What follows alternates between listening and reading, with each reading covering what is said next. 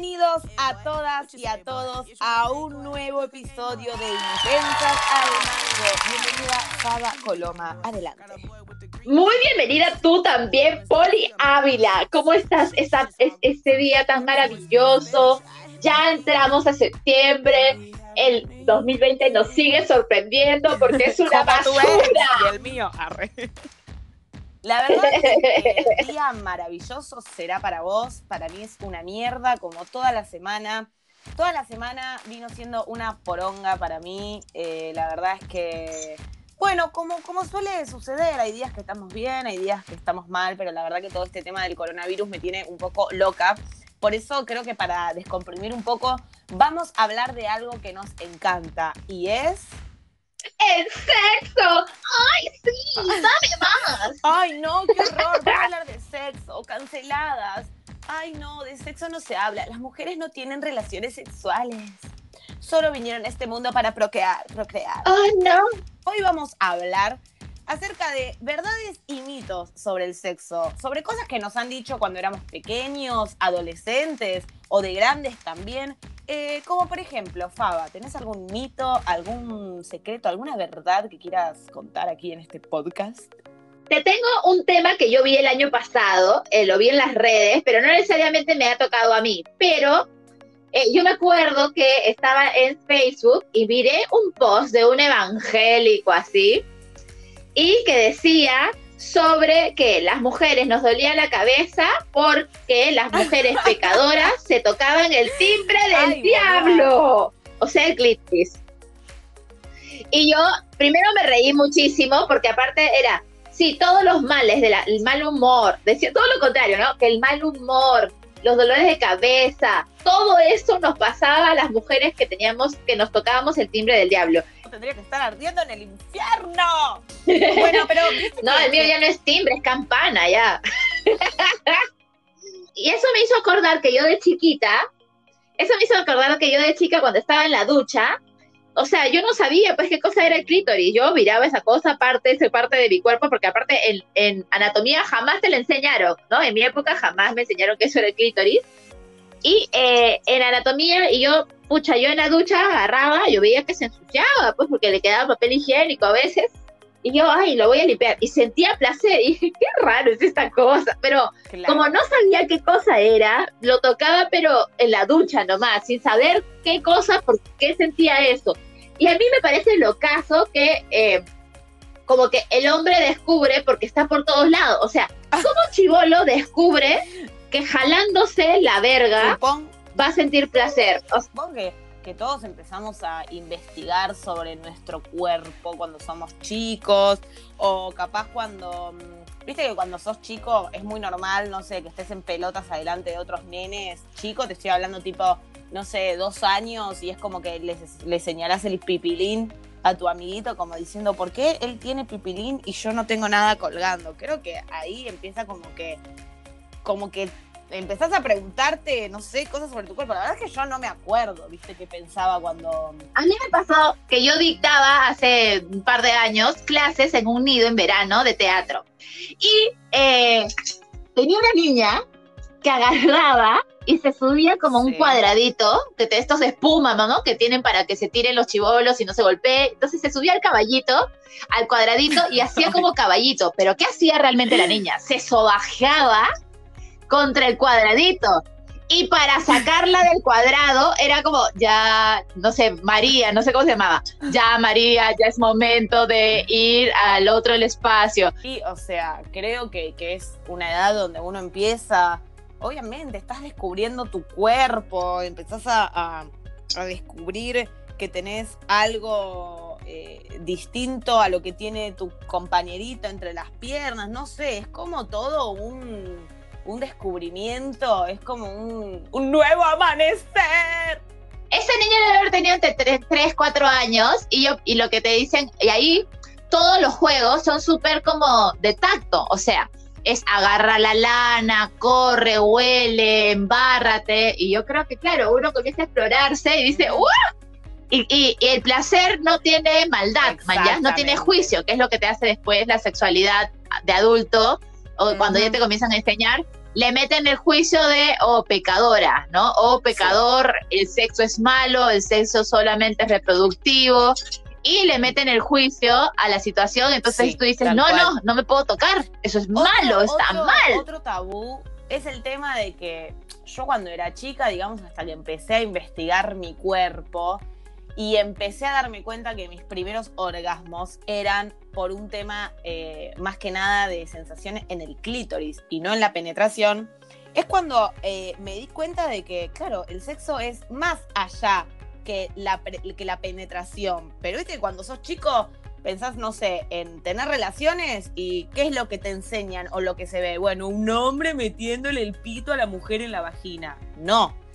Hay un montón de maneras. Por eso siempre nosotras decimos que está buenísimo el tema de la autosatisfacción y el tema de conocer tu cuerpo, porque el sexo es mucho más que un pene entrando a una vagina. Es mucho más. No, y además eh, está súper bueno que, la gente comience a hablar, porque me pasa un montón. A mí me pasó una vez en una, en una despedida soltera que eh, yo hago juegos, pues, ¿no?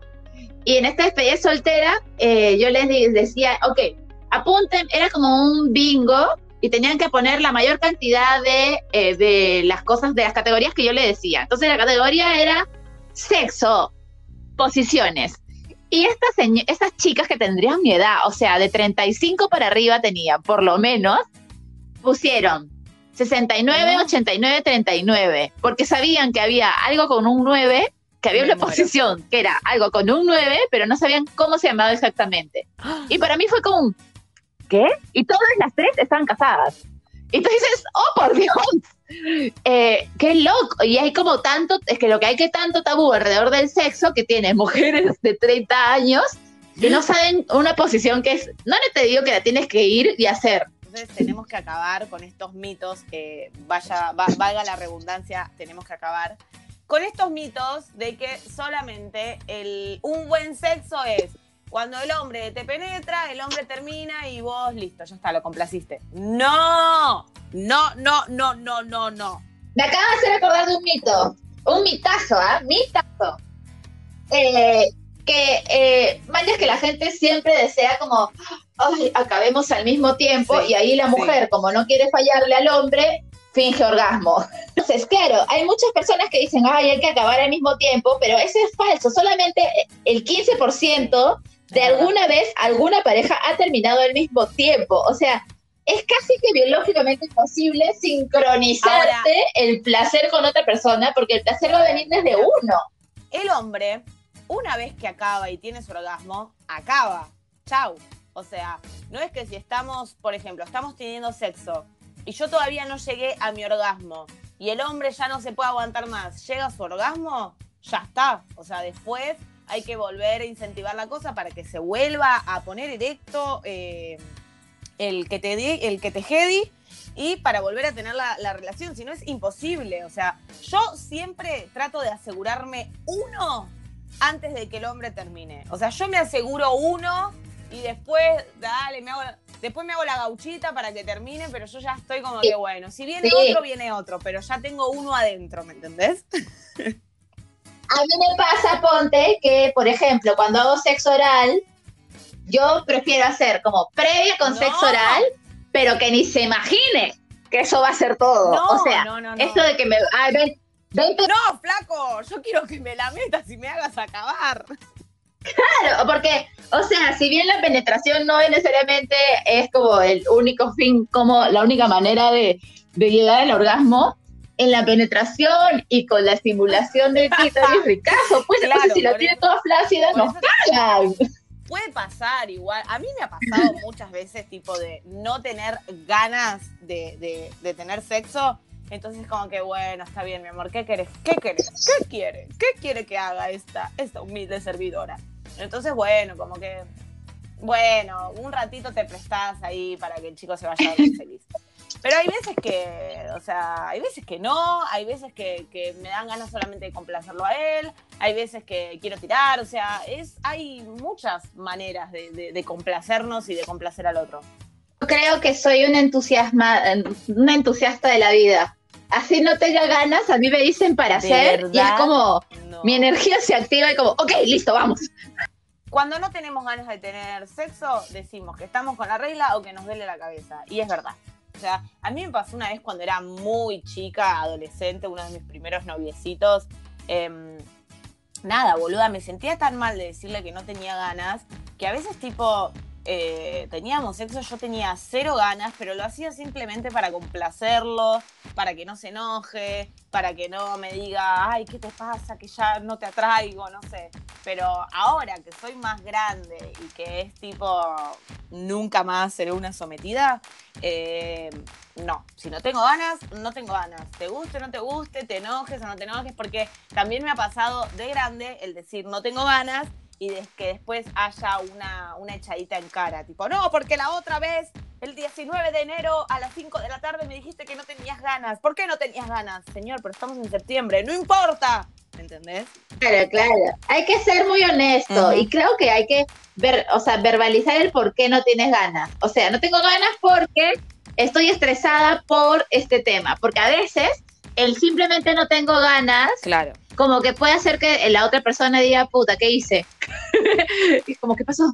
Mañas, en cambio, verbalizar directamente, oye, no tengo ganas porque estoy pensando que mañana tengo que entregar esta otra huevada, o porque hiciste esta mierda en la mañana y sigo molesta contigo, así que no tengo ganas. O sea, el expresar directamente el por qué no quieres es como algo súper importante para las relaciones. Y acá pensaba que podría ser el tema de la próxima semana, este tema.